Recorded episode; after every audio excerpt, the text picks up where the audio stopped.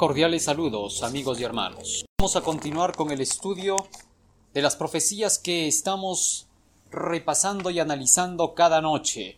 Estamos hablando acerca del poder de la Grande Babilonia. La Grande Babilonia en los últimos días se va a constituir por una iglesia mundial. En el libro de Apocalipsis capítulo 17 se halla registrada la profecía que anuncia cómo para los últimos días existirá una sola iglesia que dominará al mundo entero y que llegará a utilizar a los gobiernos de la tierra para imponer sus creencias. Estas cosas van a traer como resultado que el poder del anticristo unido con esta iglesia haga la guerra al pueblo de los santos de Dios. En Apocalipsis capítulo 17 la, Biblia dice lo siguiente en el versículo 1. Vino uno de los siete ángeles que tenían las siete copas y habló conmigo diciéndome ven acá y te mostraré la condenación de la gran ramera, la cual está sentada sobre muchas aguas, con la cual han fornicado los reyes de la tierra y los que moran en la tierra se han embriagado con el vino de su fornicación. Según la palabra del Señor, aquí se representa a una mujer ramera, que hace beber el vino de sus fornicaciones al mundo entero y que se prostituye con los reyes de la tierra. En el versículo 5 se le da un nombre, y en su frente un nombre escrito misterio, Babilonia la Grande, la madre de las rameras y de las abominaciones de la tierra. El nombre que se le da a esta mujer es Babilonia, y en nuestro tema anterior hemos estudiado ya que una mujer en simbología bíblica, según el libro de Efesios capítulo 5 verso 23, declara que representa a una iglesia. Por lo tanto, esta iglesia se llamará la iglesia de Babilonia, ese nombre se le da de una forma simbólica. De hecho, en los últimos días, quizás no escuchemos el nombre Babilonia de parte de esa iglesia, pero por sus características la podremos reconocer, puesto que en el Apocalipsis todo es símbolo. Y todo lo que tenemos que hacer es descubrir cuáles son las creencias de esta Babilonia para poder saber qué iglesia será esta. Pero de antemano ya podemos estar seguros de que es una iglesia que se mezcla con los reyes de la tierra, porque dice aquí que fornica con ellos, es decir, que se acusa a esta iglesia de haber hecho alianzas con los con el poder político. Una iglesia que se mezcla con el poder político ante Dios es llamada ramera o traicionera. ¿Por qué? Bueno, sencillo, porque cuando una iglesia se une con el poder del Estado, deja de obedecer los mandamientos de Dios por completo, y entonces tiene que someterse también a las leyes establecidas por el poder por el poder civil y esto significaría que se tiene que traicionar a Dios. El apóstol Pedro fue enfático cuando declaró que no se podía obedecer a las leyes humanas contradiciendo a la voluntad de Dios, que era preferible obedecer primeramente a Dios y luego a las leyes humanas. Libro de Hechos capítulo 5 versículo 29. Y respondiendo Pedro y los apóstoles dijeron, es necesario obedecer a, a Dios antes que a los hombres. Ninguna ley humana impuesta por seres humanos puede ser o puede ir en contra de los mandamientos de Dios. Cuando se hace esto, inmediatamente esa, esa, nación comienza a declararse atea, porque no quiere obedecer a Dios ni lo quiere reconocer como el soberano.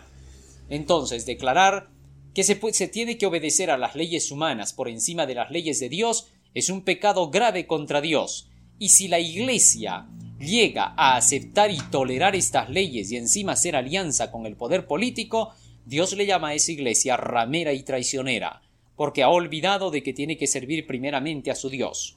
Ahora bien, esta Babilonia, según la Biblia, iba a introducir también abominaciones, las cuales iba a hacer beber a todas las naciones. Apocalipsis capítulo 17 versículo 4 dice lo siguiente con respecto a esta obra que iba a realizar esta mujer o iglesia llamada Babilonia.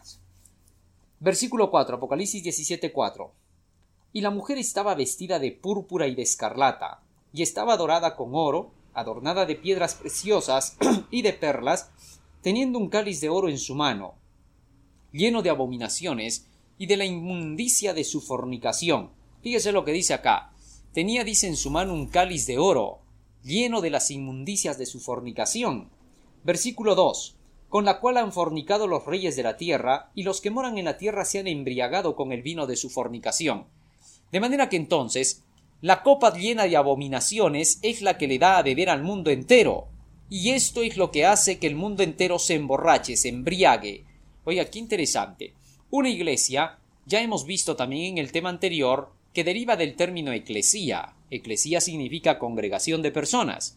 Por eso las iglesias son llamadas congregaciones de fieles. El conjunto de fieles se llama iglesia y no las estructuras hechas de cemento o cualquier otro material. De manera que entonces, cuando acá dice que esta mujer, esta iglesia, uno, se embriaga, dos, hace embriagar al mundo, significa que los miembros de esta iglesia llegan a embriagarse con las abominaciones, es decir, con los engaños y mentiras que introduce esta institución. Y por otro lado, van comunicando al mundo estas mentiras y estos engaños, de padres a hijos, a descendientes, amigos, parientes, con el propósito de que el mundo entero quede emborrachado por las abominaciones de esta iglesia. ¿Qué cosas son las abominaciones? También hemos descubierto ya en nuestro tema anterior. Según el libro de Ezequiel capítulo 8 versículo 9, la Biblia dice que las abominaciones son la idolatría, adoración a los ídolos paganos. Ezequiel capítulo 8 verso 9 y 10. Me dijo luego, entra y ve las malvadas abominaciones que estos hacen allí. Entré pues y miré y he aquí imágenes de todas serpientes, animales de abominación, y todos los ídolos de la casa de Israel que estaban pintados en la pared alrededor. De manera que entonces aquí el profeta Ezequiel declara terminantemente que las abominaciones que él había visto en visión eran los ídolos pintados en las paredes del templo de Dios, en el mismo templo de Dios, imagínese, se habían introducido los ídolos paganos. Ya hemos descubierto también que los ídolos paganos eran el sol, la luna y las estrellas. El sol estaba representado por el dios Baal, Baal que era Nimrod en la tradición de los babilonios. Este Nimrod se había casado con una mujer llamada Semiramis a la que le puso por nombre Baali.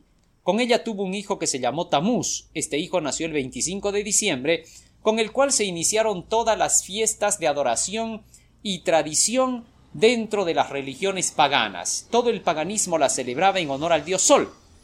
Desde la fecha del 25 de diciembre en adelante, durante 40 días, se celebraban fiestas de orgías y ritos sexuales. ¿Por qué? Porque se creía que con el nacimiento del sol comenzaba el nuevo año, y por lo tanto un año de fertilización no le vendría nada mal. Así, el rey junto con la hechicera principal de su reino salían a tener prácticas totalmente groseras frente a todo el pueblo. Todos imitaban esta imagen para poder motivar al sol a que fertilizara la tierra. De eso ya hemos profundizado y hablado en temas anteriores. Ahora bien, estas celebraciones o fiestas eran sumamente atractivas, y hemos visto por las Santas Escrituras que hasta el pueblo de Dios caía dentro de estas prácticas, es decir, que era arrastrado para tener que ir a participar de las fiestas paganas. Dios había declarado en los diez mandamientos que su pueblo no debía de adorar a dioses ajenos. En el segundo mandamiento dice en Éxodo capítulo 24 versículo capítulo 20 versículo 4 hasta el 6. Éxodo capítulo 20 versículo 4 hasta el 6. No te harás imagen ni ninguna semejanza de cosa que está arriba en el cielo, ni abajo en la tierra, ni en las aguas debajo de la tierra. Con este mandamiento Dios estaba prohibiendo hacer imágenes que puedan ser del mismo Dios, de Jesucristo, de los ángeles, del sol, la luna o las estrellas, de los animales, de los seres humanos o de cualquier ser viviente.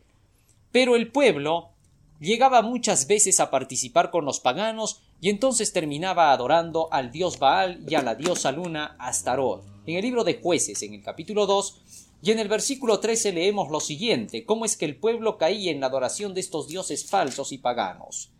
Versículo 11, jueces capítulo 2, versículo 11, dice, y los hijos de Israel hicieron lo malo en ojos de Jehová, y sirvieron a los Baales. Versículo 13, y dejaron a Jehová y adoraron a Baal y a Astarot.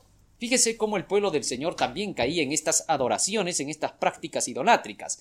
De esa manera, en estas fiestas que eran sumamente atractivas, sobre todo por las festividades carnales que se, llevaban, de libertinaje sexual, los hijos de Dios terminaban siendo contagiados. Ahora, entre las fiestas principales que se tenían al comienzo del año, porque entonces ellos tenían fiestas al comienzo y al fin del año, eran siete fiestas principales las que se celebraban. Ya hemos dicho que estas siete fiestas eran para contrarrestar las siete celebraciones de fiesta que también tenían los israelitas.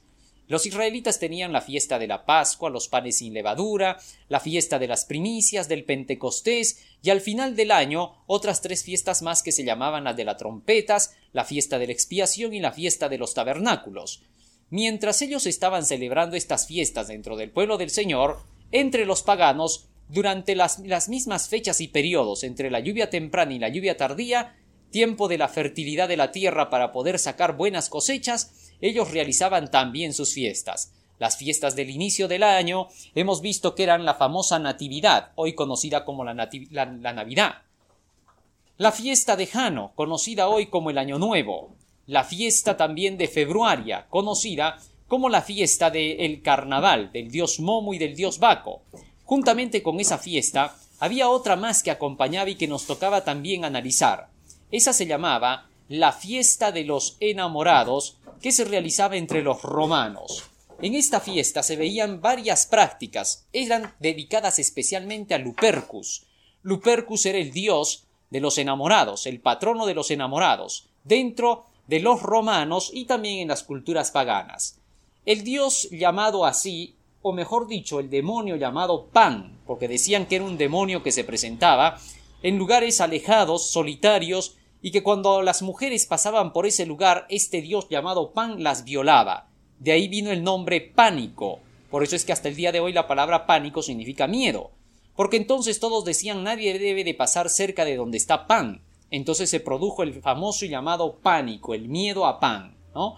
Y entonces es así como dentro de esta fiesta, para el dios Lupercus o Pan, se celebraba especialmente un ritual, ¿Para qué? Para lograr que este dios Pan no pudiera destruir, no pudiera este, dañar a nadie. Entonces se celebraba todo un ritual.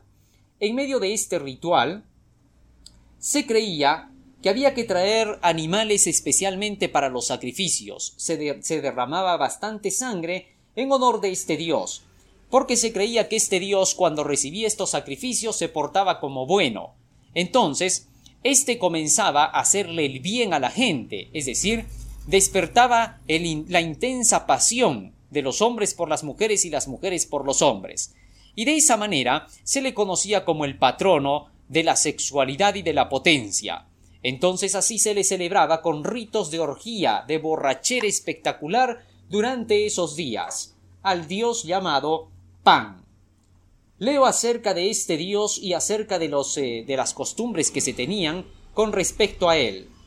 Como se supondrá, los rituales estaban llenos de furor sexual, que presagiaban la relativa cercanía de la primavera, en donde todo era fecundación y floración. Pero no hay que perder de vista que el carácter de esta celebración también era sagrado. Febrero viene del latín februarius, de la, de la diosa februaria, y este a su vez de februs, es decir, purificatorio la diosa de la purificación era Februaria, y por lo tanto ellos llevaban a cabo este ritual, un ritual que tenía que ver con la fertilización. Según ellos creían que todo el año debían de ser bendecidos por los dioses, así que para poder recibir la bendición de Lupercus, para la fertilidad de la tierra tanto como la fertilidad de la carne, era necesario tener que participar en estos ritos que eran totalmente llenos de orgía y de perdición. De esta manera se, llevaban a cabo pues los ritos al comienzo del año, especialmente dedicados a la diosa de la purificación llamada la Februaria. Ahora, juntamente con esta fiesta de, Lupercus o Lupercales, estaba unida la fiesta llamada de la Candela o la Candelaria, donde se realizaban ritos de purificación. Para ese efecto los sacerdotes se cubrían con pieles de cabras, y con el pelo de las mismas se confeccionaban sendos látigos con los que dos niños, imitando a Rómulo y Remo, azotaban a las personas que encontraban a lo largo del Palatino, a fin de impregnarlas de la potencia fecundadora de las cabras y al mismo tiempo purificar sus cuerpos para que pudieran concebir hijos sanos y fuertes. Así se celebraba todo este ritual. Dos niños entonces tomaban, dice aquí, látigos, y entonces iban golpeando a la gente haciendo entender que estos latigazos que les caían era para poder hacerlos más potentes para poder fecundar. De esa manera, estos ritos que acompañaban a la fecundación para que el sol pudiera ser motivado para poder hacer producir más este alimento para la gente durante el periodo del principio del año fue utilizado muy pronto por el cristianismo para llamarse la fiesta de San Valentín. ¿Cómo sucedió esto? ¿Cómo se convirtió la fiesta de Lupercus, que era una fiesta satánica, llena de orgías, borracheras y perdición sexual, cómo se convirtió en una fiesta aceptada por el cristianismo? Bueno, la historia nos cuenta que en los días del gobernante Claudio, en Roma, éste había prohibido los matrimonios. ¿Por qué? Porque él necesitaba gente para que vaya a la guerra, de tal manera que prohibió a los jóvenes casarse para que éstos pudieran ser reclutados para el ejército. En medio de esta orden que se había dado de parte del rey, un hombre, un sacerdote eh, cristiano llamado Valentín, había estado haciendo lo opuesto de lo que decía Claudio. Se llevaba parejas especialmente lejos del poder de Claudio para poderles ayudar a fin de que éstos se pudieran casar. Los casaba. Más adelante entonces Claudio se enteró del asunto. Al descubrir que Valentín estaba detrás de todo esto, lo mandó traer al calabozo, lo puso en la cárcel y allí declaró que se le daría la sentencia de muerte. Cuando Valentín se enteró de todo esto, entonces dijo que él se quería casar, así que, estando en la cárcel, se casó allí adentro, y de esa manera, muy, muy poco tiempo después, fue asesinado. Desde allí entonces nació la famosa tradición de que Valentín fue un buen personaje que ayudó a todas las parejas, a los enamorados, para que éstos finalmente pudieran llegar a casarse, cuando Claudio había prohibido los matrimonios. Por esta razón la Iglesia católica hizo un sincretismo durante la Edad Media, mezcló lo pagano con lo cristiano, declaró que no se podía decir que Lupercus debía de ser pues adorado en ese día, ni que debía de seguirse la tradición exacta como Lupercus lo hacía, es, decir, la adoración al dios Pan con sus ritos de borrachera y sexualidad y perdición. Y entonces, ¿qué hizo? Puso como patrono de los enamorados a Valentín y le dio por nombre San Valentín, es decir, que lo santificó, lo beatificó y se convirtió en un santo. Desde ese tiempo hasta aquí se ha venido celebrando esta fiesta llamada de San Valentín en honor de los enamorados. Ahora bien, la palabra enamorado también tiene su origen precisamente en estas fiestas. ¿Por qué se le llamaba a Lupercus o el dios Pan el patrón de los enamorados? Escúchelo bien. Lupercus era pues el propiciador de la unión sexual y del ardor inagotable que traducido a los signos siempre más pobres de nuestra época vendría a ser el patrón de los enamorados. La palabra enamorado estaba relacionado directamente con el ardor sexual que podían tener los seres humanos, de ahí vino el nombre enamorado. Así que ese término más tiene que ver con los romanos y con las prácticas que éstos tenían. ¿Por qué? Había la costumbre, dentro de los romanos, de llevar a cabo una fiesta, precisamente en, honor, a las Lupercales, es decir, al dios Lupercu, Lupercus. ¿De qué se trataba este tipo de celebración o fiesta? Bueno, en ese tiempo se traía a todas las eh, parejas, a todos los jóvenes, sobre todo a todos los jóvenes, para poder realizar allí un rito. Este rito, ¿de qué se trataba? Ellos traían una caja, y en esa caja ponían las prendas de varias damas adolescentes, y entonces los jóvenes venían a sacar cada una de las prendas, y al que le tocaba la prenda de alguna dama, se supone que esa dama iba a ser su compañera sexual durante ese año, su enamorada. Oiga, así es como se inicia pues esta fiesta. Y entonces, durante todo ese año tenían el permiso, tanto de los padres como de los sacerdotes, para poder llevar a cabo una vida de tipo compañerismo con todas las libertades y el libertinaje posible. Y entonces a eso se le llamó la fiesta de, la celebración de Lupercus. Más adelante, dentro de la Iglesia católica, se hicieron algunos pequeños cambios en la fiesta. Por ejemplo, se quitaron este tipo de prácticas que estaban condenadas por la Iglesia para que no tuviese que haber libertinaje. No obstante, el origen de la fiesta era el mismo. A esto se le llama, repito, sincretismo, una mezcla que Dios no acepta. El pueblo de Dios no tiene por qué llevar a cabo este tipo de creencias ni tampoco apoyarlas en lo mínimo, pues todas estas cosas eran satánicas, ni aun queriendo engañar a la gente para decir ya luego la vamos a traer hacia el camino. ¿Qué dice la Biblia con respecto a mezclar lo pagano con lo cristiano. Segunda de Corintios capítulo 6, versículo 14. Segunda de Corintios capítulo 6, versículo 14. No os juntéis en yugo con los infieles, porque ¿qué compañía tiene lo justo con lo injusto? ¿Qué comunión hay entre la luz y las tinieblas? ¿Qué concordia existe entre Cristo con Satanás o qué parte el fiel con el infiel? ¿Qué concierto hay entre el templo de Dios con los ídolos? Porque vosotros sois el templo del Dios viviente. Como Dios dijo, habitaré y andaré en medio de ellos y seré el Dios de ellos y ellos serán mi pueblo. Por lo cual salid en medio de ellos y apartaos, dice el Señor. Y no toquéis lo inmundo y yo os recibiré y seré a vosotros Padre, y vosotros me seréis a mí hijos e hijas, dice el Señor Todopoderoso. Fíjese bien, cómo Dios estaba en total desacuerdo con estas mezclas. La mezcla tradicional del paganismo no podía ser aceptada dentro del pueblo del Señor. En los días de Daniel, Dios había condenado a la ciudad de Babilonia precisamente por esto, por la mistura que se hizo. Se mezcló lo santo con lo profano. El profeta Daniel le dijo al rey Belsasar, nieto de Nabucodonosor, que su pecado había sido esa mistura, mezclar lo que era sagrado con lo que era común dedicado a los dioses paganos. Daniel capítulo 5 verso 22 y 23. Y tú su hijo Belsasar, le dice el profeta Daniel a Belsasar, ¿no has humillado tu corazón sabiendo todo esto? Antes contra el Señor del cielo te has hecho soberbio, y has hecho traer delante de ti los vasos de su casa, y tú y tus príncipes, tus mujeres y tus concubinas bebisteis vino en ellos. Además de esto a dioses de plata, de oro, de metal, de hierro, de madera y de piedra que no ven, que no oyen, ni saben, diste alabanza, y al Dios en cuya mano está tu vida y cuyos son todos tus caminos, nunca diste gloria. Nótese claramente que el rey Belsasar había mezclado lo santo con lo profano, había traído los vasos sagrados del templo del Señor, y en esos vasos había servido el vino dedicado a los dioses paganos, y había celebrado fiesta. Y Daniel le dijo al rey Belsasar, ¿por qué has hecho esta mistura? ¿Por qué has llevado a cabo este mal? Por esa razón ahora tu reino te es quitado. Versículo 30. La misma noche fue muerto Belsasar, rey de los caldeos, y Darío de Media tomó el reino siendo de sesenta y dos años. De manera que la Babilonia antigua cayó precisamente por mezclar lo santo con lo profano. Por eso se le llama Babilonia, confusión. La palabra Babilonia deriva del término Babel, torre de Babel. Babel significa confusión porque ahí Dios confundió las lenguas. De tal manera que entonces, cuando una iglesia se prostituye, adorando a los dioses falsos, mezclándose con la idolatría, fornicando de esa manera con el paganismo, entonces inmediatamente Dios destituye a esa iglesia y le llama Babilonia. Y a cualquiera de las iglesias que se mezcle con tradiciones paganas, con prácticas nacidas del paganismo, se les conoce como las iglesias hijas de la ramera. De ellas vamos a hablar en nuestro próximo tema.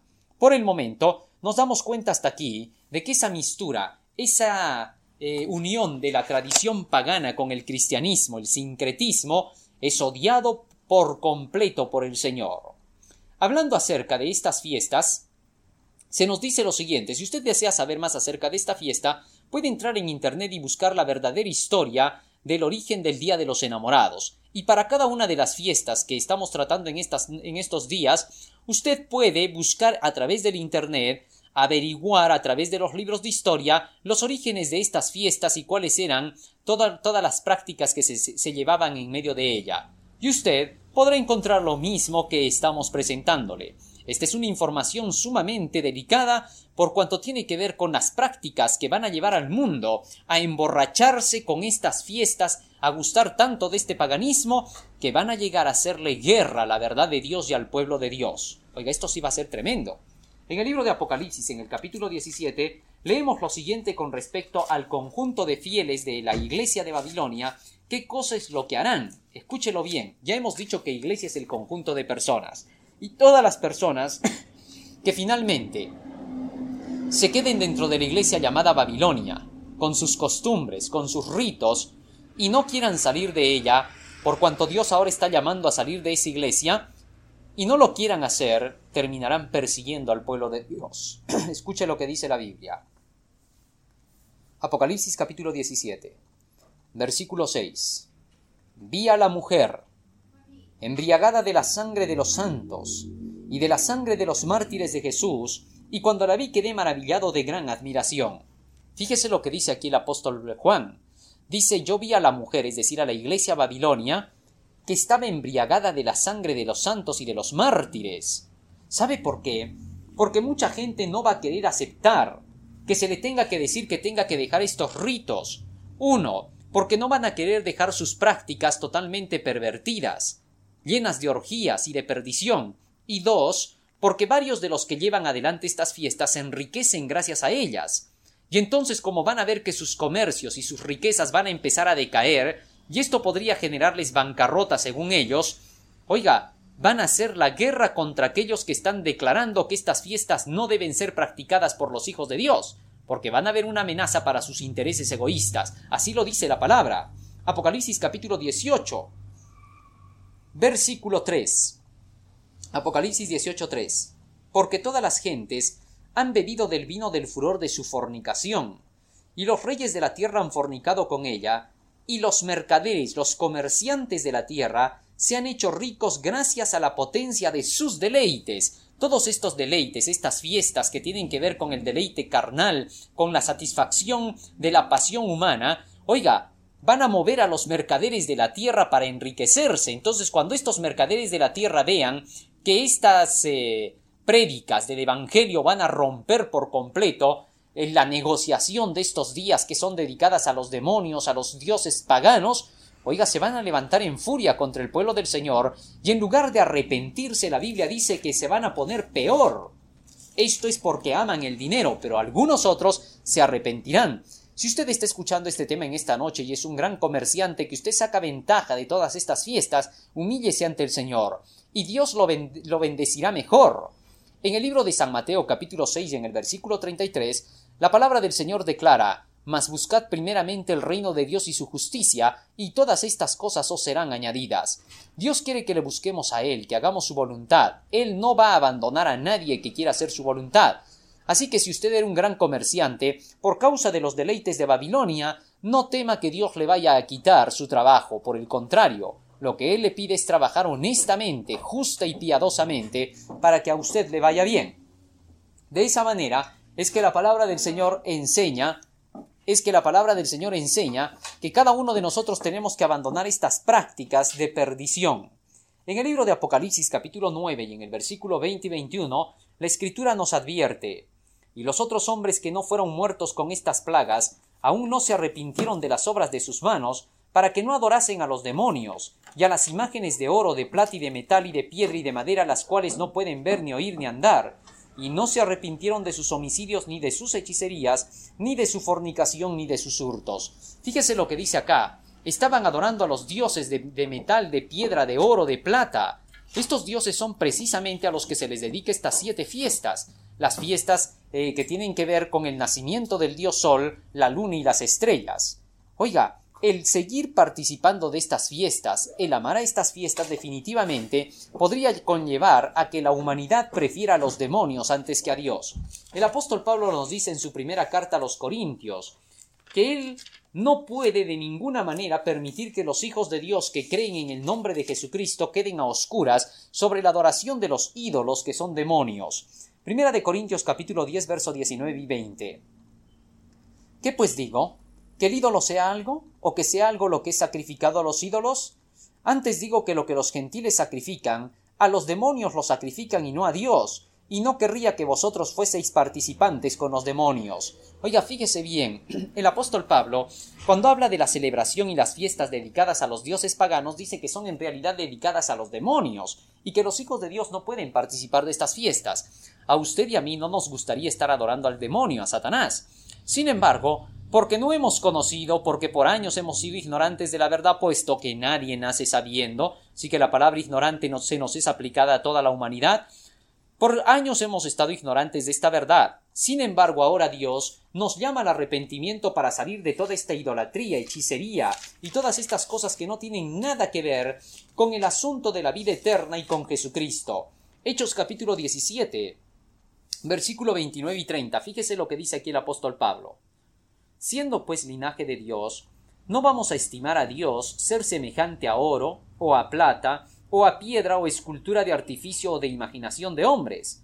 Pero Dios habiendo pasado por alto en los tiempos de esta ignorancia, ahora les pide a todos los hombres en todos los lugares que se arrepientan, por cuanto ha establecido un día en el cual va a juzgar al mundo con justicia, por aquel varón al cual determinó, es decir, a Jesús, dando fe a todos con darle, con haberle levantado de los muertos. Oiga, esto es clarísimo, el apóstol Pablo dice que Dios va a pasar por alto nuestra ignorancia, va a ser de cuenta que nosotros pues no sabíamos lo que hacíamos, y nos va a perdonar, pero quiere que nos arrepintamos para que ahora que ya entramos en plena hora del juicio, puesto que el fin del mundo está cerca y ya lo hemos descubierto a través de las profecías, es hora de que nosotros tengamos que hacer cambios en nuestra vida y abandonar toda esta idolatría y paganismo.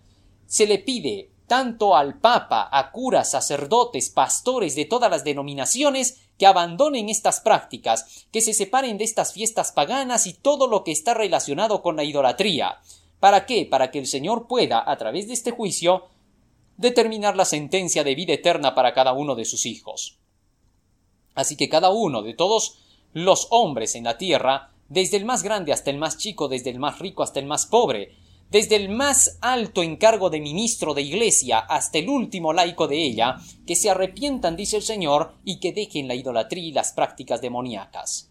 Así que ya sabe usted de dónde viene la práctica llamada de San Valentín. Todo esto tenía que ver directamente con la idolatría pagana. Juntamente con esa fiesta, se celebraba la fiesta a la diosa Rea. ¿De qué se trataba la fiesta de la diosa Rea? La diosa Rea era la diosa madre, llamada también la diosa Gaia. A esta diosa se le celebraba también una fiesta especial. Según la historia, y usted lo puede buscar también a través de internet en la palabra Día de la Madre, orígenes reales. Así los egipcios celebraban a Isis como su madre. Acabamos de tener su espléndida exposición en el Museo de Antropología que se autofecundó reuniendo las partes desmembradas de su hermano marido Osiris, quien fuera descuartizado por su celoso hermano Set. Isis dio a luz a Horus, primer faraón del Egipto Unido, quien instaura la celebración en ciclos anuales del Día de la Madre en honor a su madre Isis, origen de la vida. Así que el origen del Día de la Madre no es de hace cien o doscientos años atrás.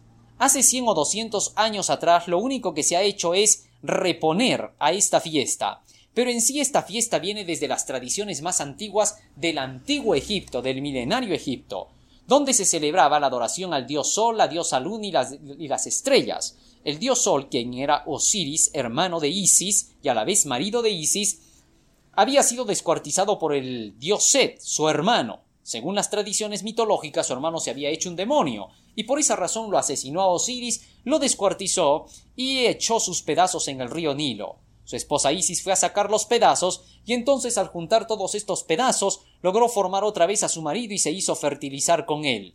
De tal manera que de esa fertilización, según la mitología, nace Horus, es decir, el hijo Sol. Así se inició la creencia del Día de la Madre entre los egipcios. Entre los griegos, siglos después, Gaia, la Madre Tierra, compartía con Rea, la Madre de los dioses, incluyendo a Zeus, las festividades del Día de la Madre. A la diosa Gaia se le celebraban ritos de sangre especiales. ¿Cómo así? Se le pagaba ritos especiales para que ésta pudiera traer bendición sobre los pueblos. Si no se le pagaba a la tierra, a la diosa Gaia, o diosa tierra, o diosa madre, entonces ésta comenzaba a reclamar por qué no se le pagaba a través de sueños nocturnos, a través de cientos de cosas sobrenaturales, esta diosa se aproximaba a los que supuestamente le debían y no le querían pagar. Finalmente, si no le querían pagar, entonces cobraba las vidas de ellos, por medio de enfermedades u otros males que pudieran realizarse o accidentes o desgracias, y de esa manera la gente se veía obligada a tener que pagar constantemente a la diosa Gaia o diosa Tierra. De ahí vienen los famosos pagos a la Tierra. Muchas personas a veces por ganarse un puesto dentro del Congreso, un puesto político, electoral, o por ganarse solamente un puesto dentro de un trabajo, tener un cargo o alcanzar este una carrera, oiga, llegan a ser pagos a la tierra, pactos satánicos y demoníacos, que no tienen nada que ver con Dios. Los que tal hacen deben romper esos pactos con Satanás, porque el entregarse de esa manera haciendo concierto con Satanás no traerá ninguna bendición, en el libro de Isaías, en el capítulo 28, la Biblia dice el peligro que, que, corren las personas que han hecho concierto o pacto con Satanás. Isaías capítulo 28, versículo 15. Porque habéis dicho, hemos hecho concierto con la muerte, pacto con Satanás, y hemos hecho acuerdo con la sepultura, y cuando pase el turbión del azote no llegará a nosotros, pues que hemos puesto nuestra acogida en la mentira y en la falsedad nos esconderemos. Pero ¿qué les responde el Señor? Versículo 18. Será anulado vuestro concierto con la muerte, es decir, el pacto satánico, y vuestro acuerdo con la sepultura no quedará firme, y cuando pase el turbión del azote, seréis de él hollados, y luego que comience a pasar él os arrebatará, porque de mañana de mañana pasará, de día y de noche, y será que el espanto solamente haga entender lo oído. Oiga, aquí el Señor está declarando terminantemente que no podemos hacer ningún tipo de alianza satánica, que lo único que vamos a cosechar es desgracia de estas alianzas. Satanás no tiene en lo mínimo la intención de poder verlo a usted feliz y contento. Lo que quiere es aprovecharse de su alma para poder cosecharse más gente en favor de él. Y para esto se realizaban los pagos a la tierra. Las personas que hacen este tipo de rituales o se arrepienten o quedarán en las manos de Satanás para siempre y se perderán. No hay segundas oportunidades o dejan este mal camino o están perdidos para siempre.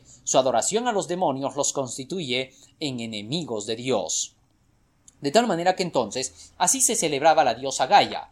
Juntamente con esa celebración, oiga, habían ritos de perdición completa. Los adulterios reinaban triunfantes en esos días. El Día de la Madre entre los romanos. Los romanos más tarde celebraban en las mismas fechas a la diosa Frigia Cibeles o Magna Mater, la Gran Madre, con el advenimiento del cristianismo la misma fecha se difundió por toda Europa, en donde se festejaba antes del Pentecostés a la Madre Iglesia, con la costumbre de acudir a la iglesia donde uno fue bautizado, llevando flores y adornos de regalo. ¿Qué le parece? Así que entonces, el Día de la Madre entre los romanos también fue festejado. En este día se celebraba la Magna Mater, o también llamada la diosa eh, Rea, Así era como se celebraba entre los romanos. Oiga, qué interesante, ¿no? ¿Cómo viene este origen de estas fiestas paganas desde la antigüedad? El Día de la Madre entre los ingleses. Al inicio del 1600 un decreto clerical en Inglaterra estableció por primera vez un Día de las Madres, humano para permitir a los hijos que trabajaban en diferentes regiones reunirse con sus madres un domingo antes del Pentecostés. Toda esta fiesta y todo esto que se estaba realizando entre los ingleses tenía sus orígenes en las tradiciones romanas, o sea que era un sincretismo, una mezcla del paganismo con el cristianismo. Cibeles, la Magna Mater. Creo necesario, dice el escritor, que para la mejor comprensión del trabajo que presento es realizar una breve descripción de la figura en la historia antigua de la diosa Cibeles y de los rasgos principales de su rito, ya que esta introducción permitirá comprender mucho mejor la descripción de los elementos del edificio y su uso específico, en Pesinonte, en la Galacia de la península de Anatolia, existió el principal centro de culto a Aquibele o Cibeles. En el lugar la diosa dictaba sus famosos oráculos. Galacia, lugar montañoso donde residía la Gran Madre y que era representada por la piedra negra. Primitivamente fue adorada en la forma de una gran piedra sin tallar, que en realidad era un, un meteorito. Se le consagraron muchos santuarios, entre los que destacan el del monte Ida, el del monte Sipilo, el del Cícico y el de Sardes, su culto se extendió por la Tracia y por Grecia. Sus santuarios muy numerosos a partir del siglo V a.C. recibían el nombre de metrón. Pero las prácticas llenas de orgía y emasculativas que formaban parte de su culto no fueron bien recibidas por los griegos. Fíjese, era una fiesta totalmente de orgía y de perdición. De hecho, la suciedad, la mugrosidad y todo lo que tenía que ver con el libertinaje y la grosería eran parte de toda esta fiesta y de allí, más adelante, volvió a resurgir. Vamos a ver cómo finalmente esta fiesta viene a ser conocida por nosotros en estos últimos años. ¿Cómo se inicia el Día de la Madre como lo conocemos hoy? Leo ahora de la página 125 del libro Historia de las fiestas más tradicionales. Es en este libro donde están todas las fiestas principales que tienen que ver con las prácticas antiguas. El Día de las Madres, como lo conocemos hoy, se instauró en los Estados Unidos en 1870 por Julia Ward Howe, quien doce años antes había escrito el himno de la Batalla de la República, y que estaba tan consternada con la carnicería que significaba la guerra civil, en donde hijos de unas madres mataban a hijos de otras madres en una futilidad despiadada, que hizo un llamado para crear el Día Internacional de las Madres para celebrar la paz y la maternidad. Julia financió durante años la celebración en muchos estados de la Unión Americana hasta que se le acabó el dinero en 1873. La ciudad de Boston continuó observando la festividad por diez años más. Una mujer emprendedora del estado de Virginia Occidental, Anna Reeves, Reeves retomó incansablemente el esfuerzo de Julia luchando por la reunificación de familias y vecinos separados por la guerra civil. A su muerte, su hija Anna Jarvis consiguió en 1908 que en memoria de su madre la Iglesia Metodista de San Andrés en el pueblecito de Grafton, Virginia, celebrar el 10 de mayo como el primer Día de las Madres por la Paz. Debido al impacto que tuvo ese evento en la comunidad, el senador Elmer Barker presentó a solicitud de la IMCA, la GUAI, la moción para convertir ese día en un día nacional de observancia obligatoria, pero fue rotundamente derrotado. Anna Jarvis dedicó entonces toda su energía para la creación del Día de las Madres, renunciando a su trabajo de recorrer su país, presentando peticiones para firma a los congresos locales, grupos sociales, empresarios, periódicos y líderes de opinión. En 1912 el estado de Virginia declaró por primera vez el 10 de mayo como Día de las Madres y en 1914 el presidente Woodrow Wilson declaró el segundo domingo de mayo como el Día de la Observancia a nivel nacional para no entorpecer las actividades entre esta entre semana. Así es como el Día de la Madre viene a ser parte de nuestra historia que definitivamente no tiene nada que ver con el cristianismo, Dios no nos pide realizarlo, pues viene de los orígenes paganos de la grande Babilonia. Finalmente, la fiesta más terrible de todas que realizaban los paganos era la llamada la fiesta de Halloween. Esta fiesta era totalmente satánica, era una mezcla total de satanismo puro con un sincretismo cristiano que más adelante viene a aceptar a esta fiesta demoníaca. La palabra Halloween es una contracción de la expresión inglesa All Hallows Eve, literalmente significa víspera de todos los santos. Aparentemente, pues esta celebración macabra y humorística anglosajona estaría vinculada a una fiesta solemne y considerada como de estricta observancia por la Iglesia católica. El primero de noviembre festividad de todos los santos, pero esto no es del todo cierto. ¿De qué se trataba esta fiesta? ¿Cuáles son los orígenes de Halloween?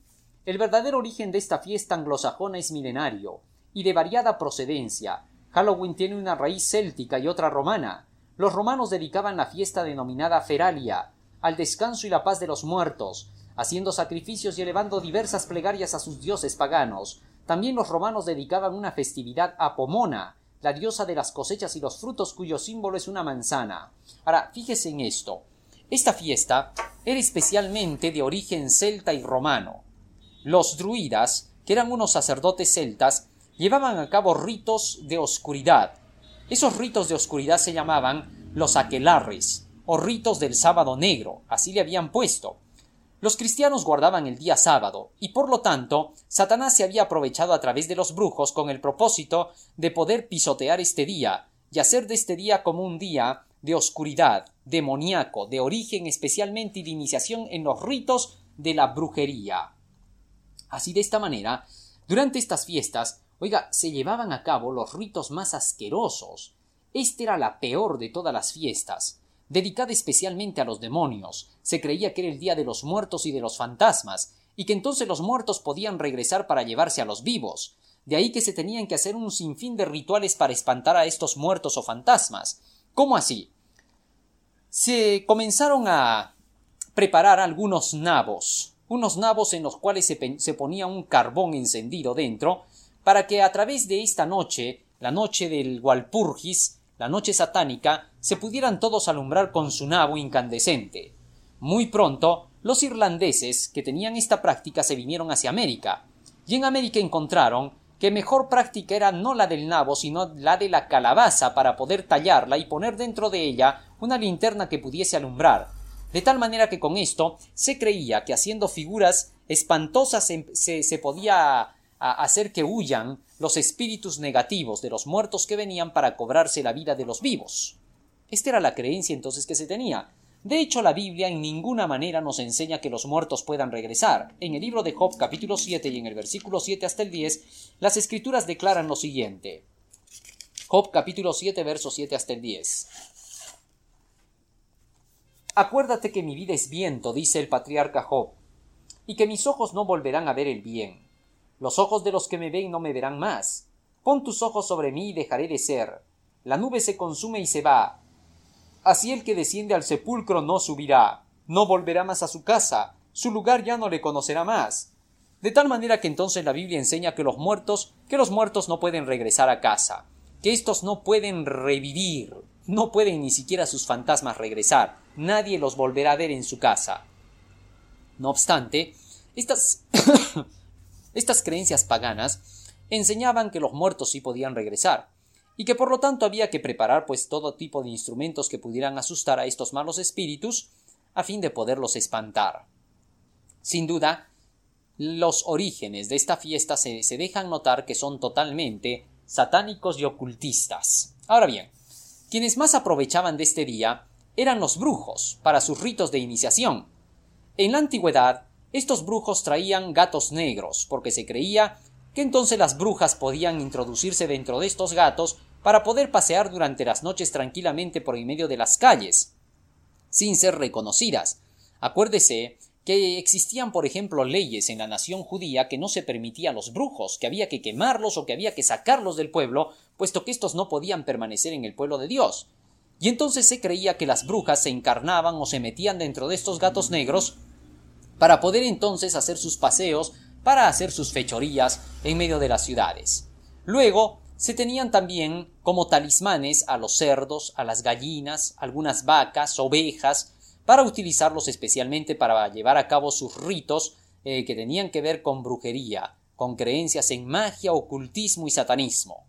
Ahora, estas brujas especialmente venían para poder hacer su adoración, su ritual, un ritual en el cual hacían una estrella con cinco puntas en el piso, con un círculo alrededor de ella, estas brujas venían con todo, todas con sus escobas. De ahí viene pues la creencia de que las brujas andan con escobo o que vuelan en escobas. ¿Por qué?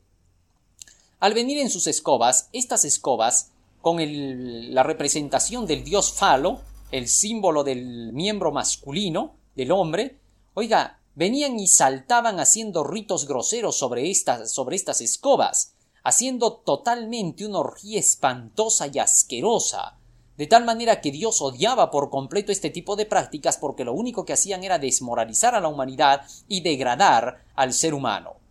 Entonces, ¿qué hacían estas? Se paraban cada una en una punta y comenzaban a dar vueltas en ella, saltando sobre sus escobas. Finalmente, cada una de ellas se echaba sobre esta estrella. Se suponía que la cabeza de la estrella era la primera punta, los brazos de la estrella y las piernas de la estrella, que representaban a Satanás la estrella caída, estaban representados en esta estrella. Las brujas especialmente se echaban sobre esa estrella de espaldas para poder hacer una representación grosera de entrega de su alma a Satanás como esposas del demonio. De esa manera se llevaba a cabo ese rito grosero y asqueroso. De tal manera que estas prácticas eran totalmente opuestas a la santidad, a lo que Dios pedía, Satanás especialmente había introducido esta orgía para que hasta los hijos de Dios cayeran en estas prácticas. Definitivamente, en esa noche se llevaban a cabo fiestas por todas las ciudades. Eran organizadas especialmente por los más ricos o por los brujos. Los que querían hacer pacto satánico en esa noche para hacerse más ricos se aprovechaban de la fiesta y tanto más gente pudiera celebrar la fiesta y bailar y hacer los ritos de baile en esa noche, y ponerse los disfraces que tenían que ver especialmente con la brujería y el demonio, los que hacían el pacto satánico obtenían mayor beneficio. Tanto más era la gente que participaba de la fiesta, mejor salía el pacto, y si en esa noche se asesinaba a una persona, se le sacaba el corazón caliente para poder realizar el rito de iniciación, mucho mejor, porque entonces valía más que el corazón de un animal. De allí que era conocido que en estas fiestas, tanto de Año Nuevo, Walpurgis u otras fiestas realizadas por los paganos, siempre tenían que haber muertos en accidentes o muertos por golpes o por alguna otra razón o se encontraban simple y llanamente a los que habían sido utilizados para los ritos, puesto que todo esto estaba relacionado con el pacto de entrega de almas a Satanás para poder obtener el beneficio de la supuesta bendición del demonio. Imagínense, qué tremendo, ¿no?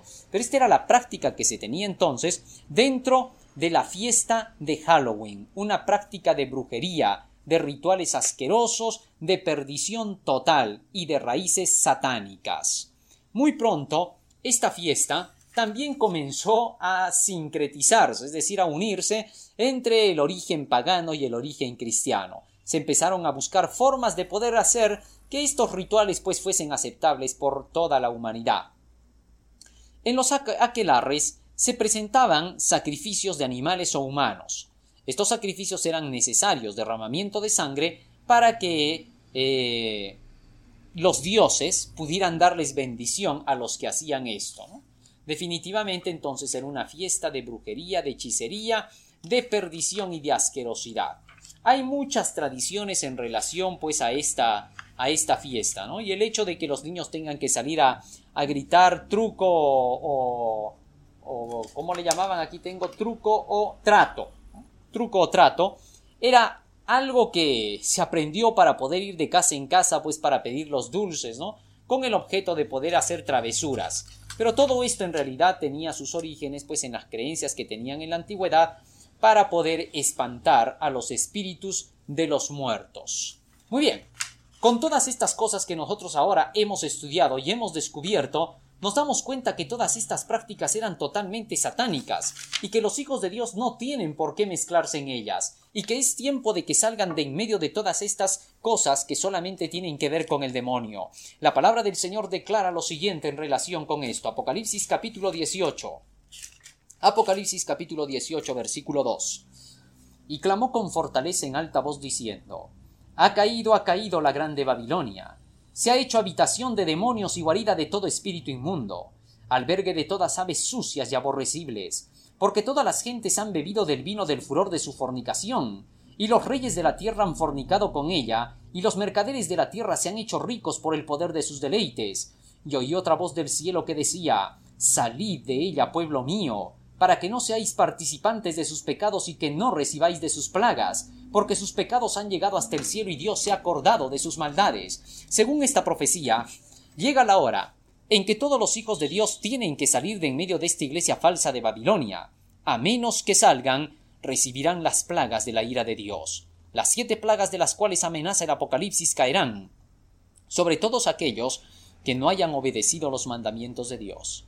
Querido hermano, el Señor quiere que tú salgas de en medio de, Babilonia, Dios está declarando aquí claramente que dentro de esa iglesia hay pueblo de Él, y que este pueblo todavía no ha recibido la verdad. Cuando tú recibas la verdad, querido hermano mío, no sientas de ninguna manera que Dios está atacando tus prácticas o que Dios te está criticando o tratando simplemente de echarte condenaciones. No.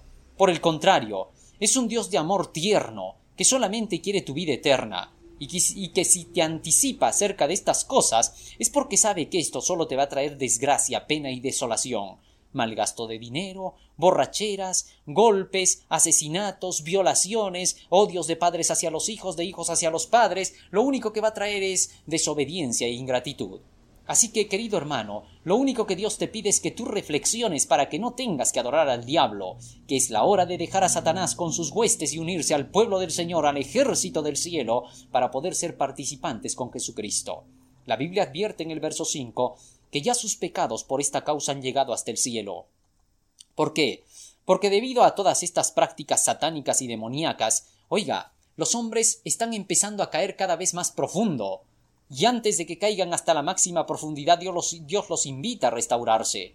Están cayendo en la codicia, la avaricia, las ansias de obtener economía, dinero, a costas no importa de asesinar a sus propios hermanos, de hacer que sufran. No hay amor, el amor se está enfriando por causa de estas fiestas paganas y adoraciones satánicas.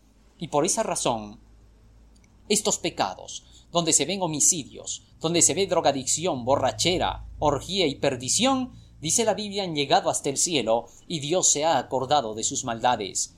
Es como un olor eh, apestoso que sube hacia el cielo por causa de estas cosas. Y entonces, ¿cuál será la sentencia? Verso 6. Tornadle a dar a ella como, como os ha dado, pagadle al doble según sus obras. En el cáliz que ella os dio a beber, dadle a beber doblado.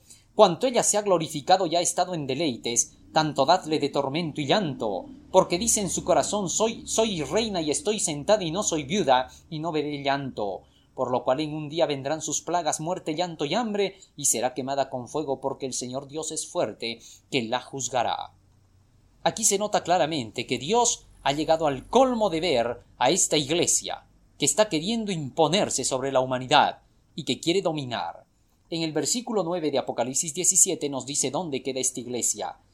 Y aquí hay mente que tiene sabiduría. Las siete cabezas son siete montes sobre los cuales se sienta la mujer. Definitivamente aquí se está haciendo alusión a Roma con sus siete colinas. y a la iglesia que tiene su principal sede sobre esas siete montañas. Claramente dice, la mujer está sentada sobre siete montes, y que allí está la cuna prácticamente ahora de las creencias del paganismo antiguo. Las iglesias que practican, protestantes, lo mismo, también serán condenadas si no se apartan de estas prácticas satánicas. Hoy hay iglesias cristianas donde los mismos pastores promueven estas fiestas, apoyan a los jóvenes y hasta les ayudan a celebrarlas. Que Dios quiera que todos ellos puedan ahora arrepentirse, buscar al Señor y alejarse por completo de estas prácticas paganas. Que Dios quiera, mi querido hermano, en esta noche, que tú y yo podamos decir, Señor Jesús, ayúdame a arrancarme de estas fiestas que solamente tienen que ver con los demonios y las tradiciones paganas. De hoy en adelante te entrego mi vida para servirte y obedecerte. Amén.